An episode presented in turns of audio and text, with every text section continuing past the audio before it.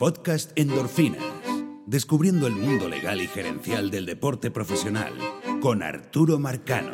Y bienvenidos a una nueva dosis de endorfinas. La segunda en dos días. Así que me disculpan esa, pero realmente que en- están sucediendo tantas cosas que de hecho cuando yo saqué el podcast en el día de ayer, 18 de junio, que lo grabé en la mañana, ya en la tarde empezó a circular, bueno, en la, tarde del sindicato, y aquí vamos a la, parte esta de la, de la radionovela donde te hace el resumen de lo que ha pasado. Eh, publico, eh, saco el podcast en la mañana y digo que el sindicato debería responder rápidamente la propuesta de MLB. Eh, y así fue. El sindicato contesta y hace, en vez de los 60 juegos que había propuesto MLB, pide 70 y además em, hace otro tipo de, exigencia para que se dé la temporada. Y de eso vamos a hablar ahorita un poquito más, más tarde, no los detalles, pero la, la parte de estrategia. MLB inmediatamente reacciona negativamente. De nuevo optando por irse por los por las amenazas y ese tipo de cosas, algo que ya nos lleva al mismo punto donde estábamos antes. Pero en, esa discusión que surgió en el día de ayer, en la tarde, el 18 en la tarde, se empezó a hacer muy hincapié en que Manfred y Clark ya habían llegado a un acuerdo.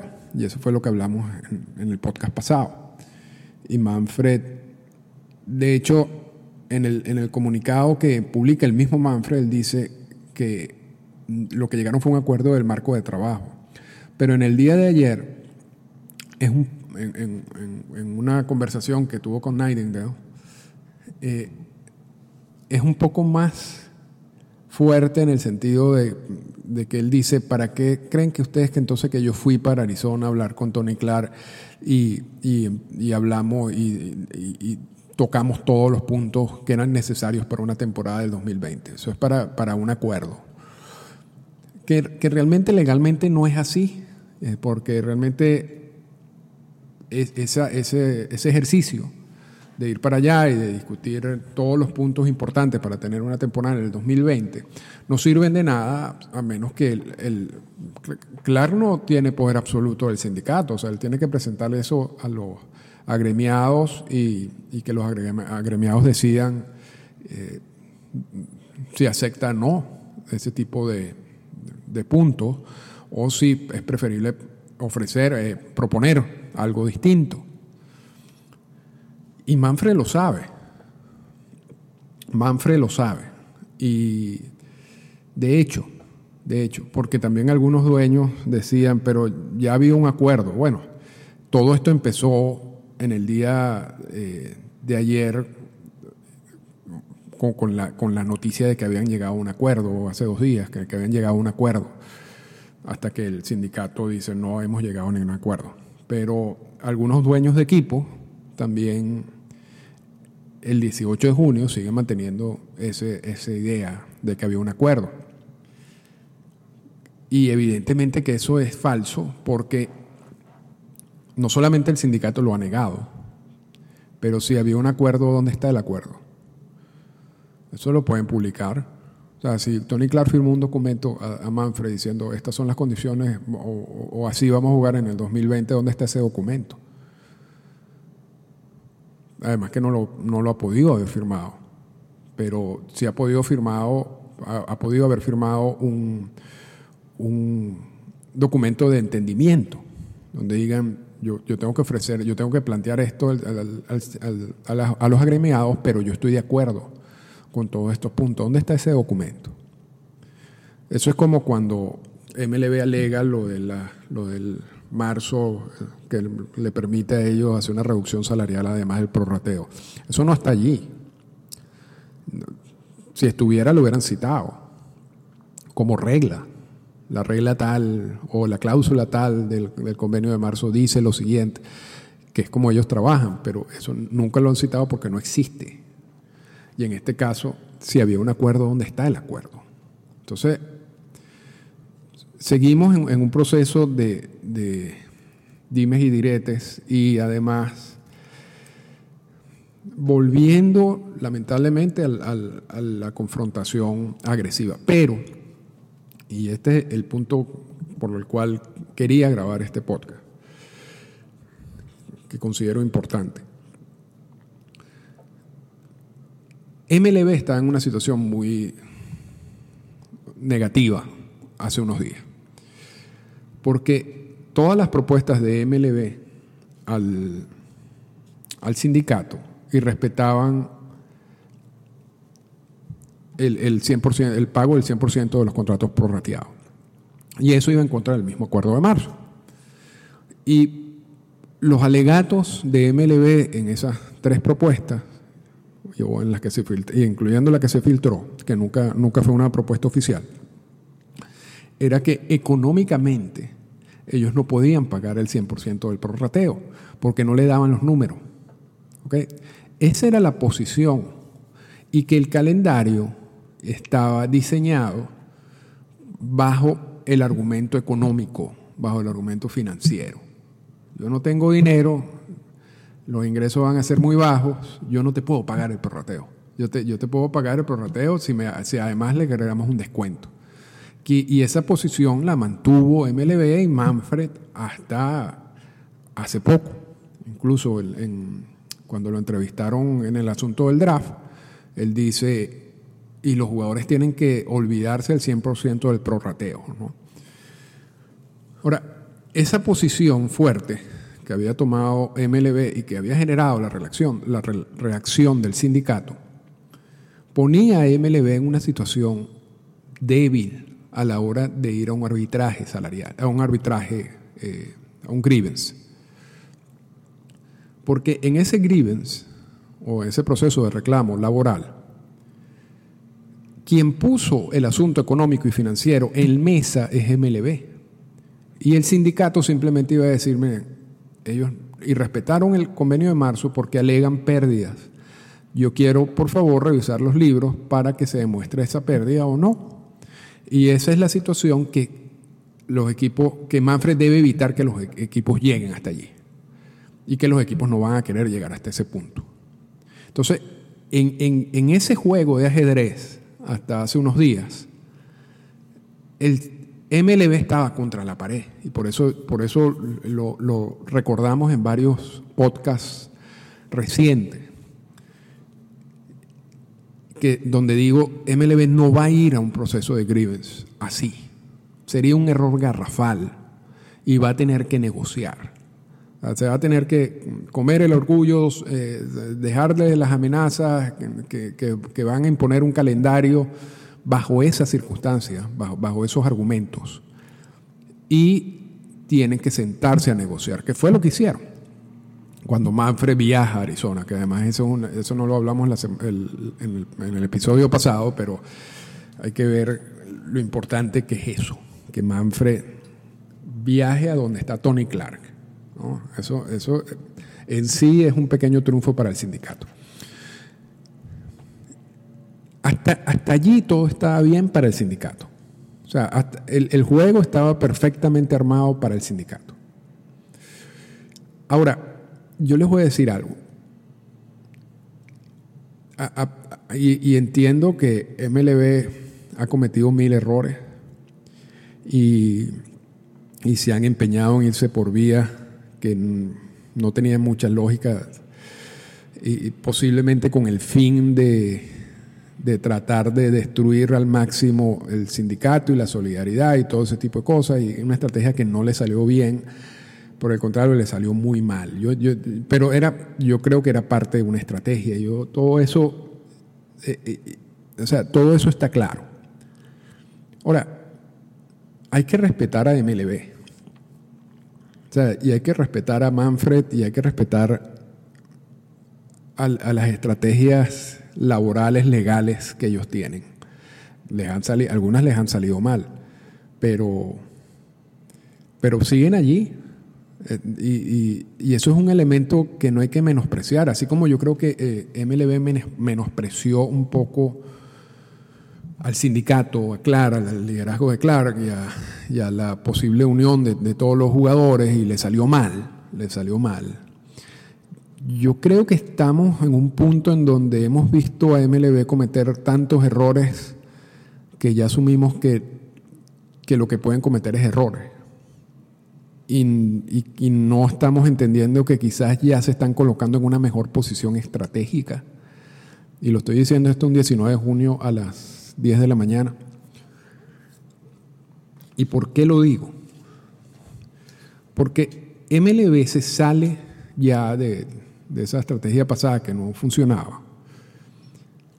Cambia toda la vía de negociación manda a Manfred a hablar con Tony Clark, presenta una propuesta donde se respeta el 100% del prorrateo, o sea, se, se respeta lo que dice el convenio de marzo, y empieza a justificar la cantidad, los 60 juegos, en los asuntos de salud. Y esto es algo que, que Mari Montes me dijo ayer, me dijo, a mí todavía me hace mucho ruido el asunto de salud y yo creo que tiene toda la razón. Tiene toda la razón. Porque yo creo que eso siempre fue un, elemento importante, siempre lo fue, pero yo creo que ahora más. Y al, al, enfocar la propuesta así, ya no estás hablando de asuntos económicos. Ya estás, diciendo, ya, ya, ya estás diciendo, te voy a pagar todo lo que tú me dijiste que te tenía que pagar en marzo. los 60 juegos son simplemente porque no cuadra esto.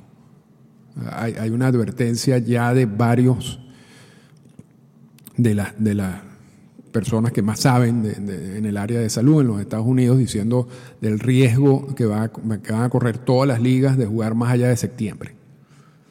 Y eso es fácil de demostrar. esas declaraciones están allí. Entonces, cuando tú cambias la estructura de la propuesta, ya, ya no, no basada en un asunto económico, ni financiero, sino, un asunto de salud.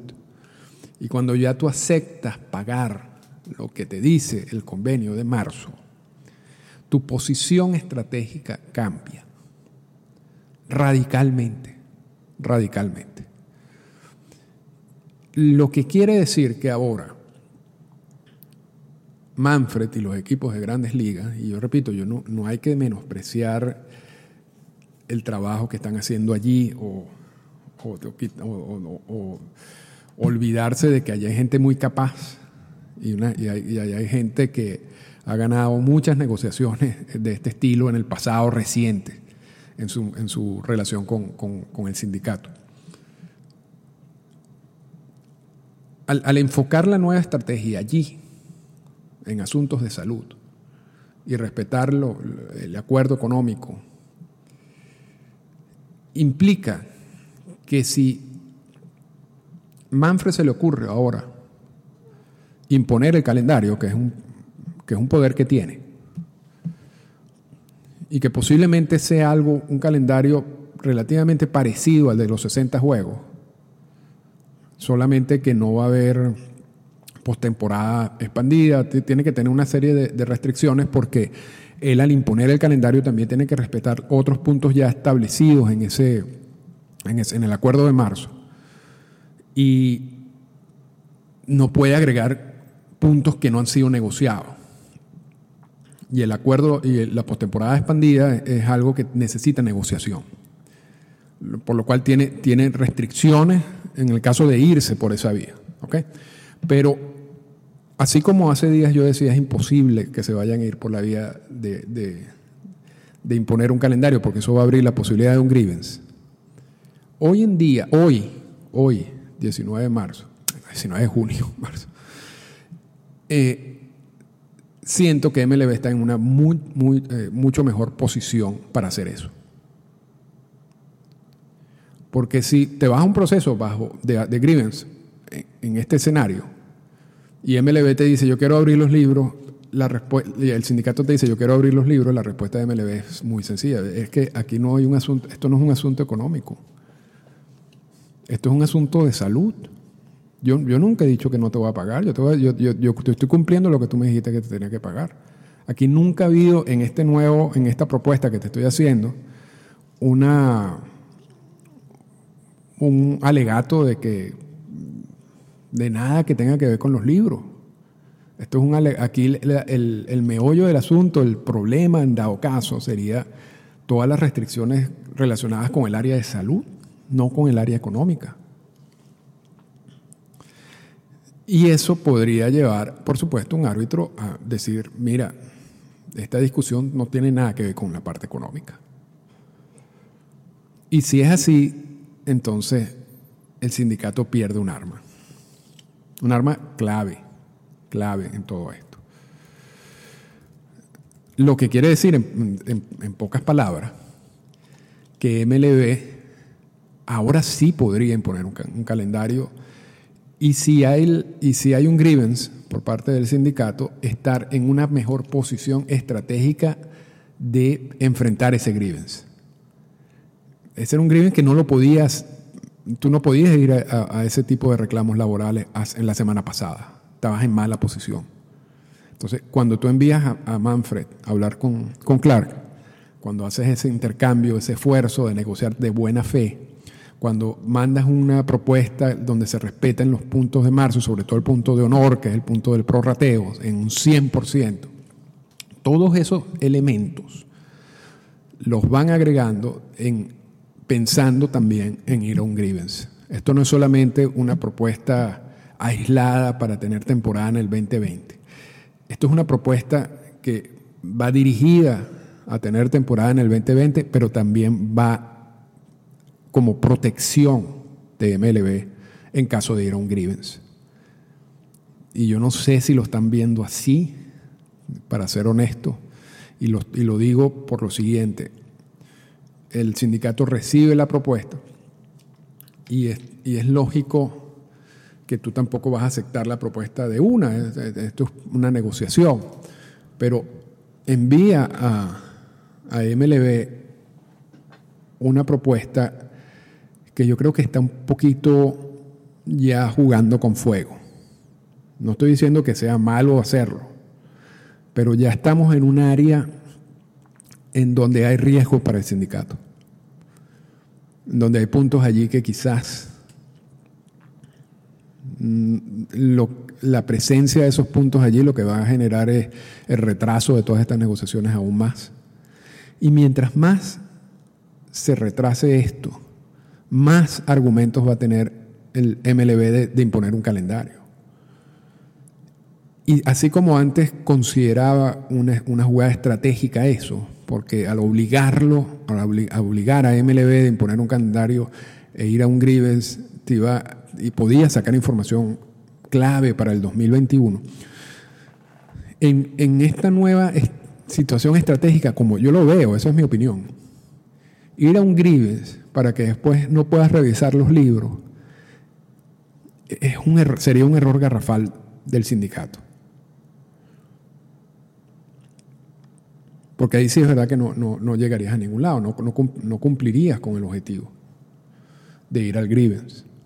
Entonces, yo creo que MLB ha hecho en estos días, ha tomado pasos importantísimos desde el punto de vista estratégico, desde el punto de vista de, de posicionarse para un posible grievance. Y pienso que el sindicato que estaba en una posición ideal hace unos días, había tomado los pasos adecuados, ya está jugando un poco con fuego. Y, y es aquí donde el juego está trancado. Y hasta, hasta la semana pasada, cuando en ese juego, en este, cuando se trancó el juego, quien tenía la- las de ganar, si se quiere, por muchas razones, era el sindicato. hoy en día, aun cuando todavía seguimos hablando de eso, yo siento que ya estamos tocando un terreno donde esta lucha no va a ser tan dispareja y donde MLB va a tener más fuerza. Y si hay algo que no quiere hacer el sindicato tampoco en estos momentos es darle más fuerza a MLB. Entonces yo pienso que, que eh, aquí hay un riesgo por parte del sindicato. Vamos a ver cómo le funciona. Hasta ahora le han funcionado las cosas bien y mal a MLB, pero MLB es un ente y, está rodeado de gente muy inteligente en esta área y está tomando pasos muy importantes. Así que hay que tener todo eso pendiente para, para analizar lo que va a pasar en un futuro cercano.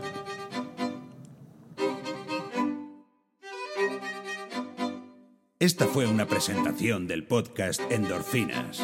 Para comunicarse con nosotros, escríbanos a las siguientes cuentas en Twitter. Arroba Arturo Marcano y arroba Endorfinas Radio.